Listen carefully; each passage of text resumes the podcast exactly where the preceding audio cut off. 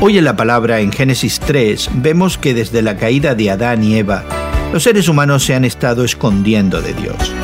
El pecado de Adán y Eva también reveló el carácter de Dios, porque después de la caída, Dios no castigó de inmediato a Adán y Eva.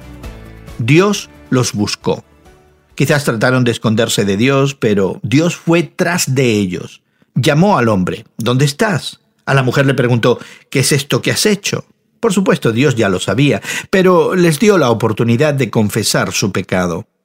La gracia de Dios también se vio en la forma en que proveyó para Adán y Eva, reemplazando el intento de vestirse con la piel de animales.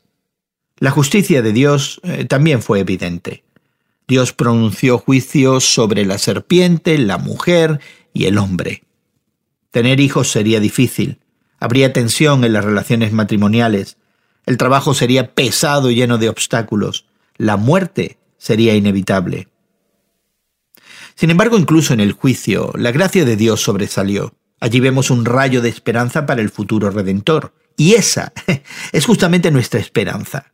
El Dios que pronunció juicio sobre la serpiente y Adán y Eva, también nos prometió redimirnos del pecado. Él está dispuesto a recuperar lo perdido. Y hoy ¿Por qué no piensas por un momento? ¿Qué reveló el pecado de Adán y Eva acerca del carácter de Dios?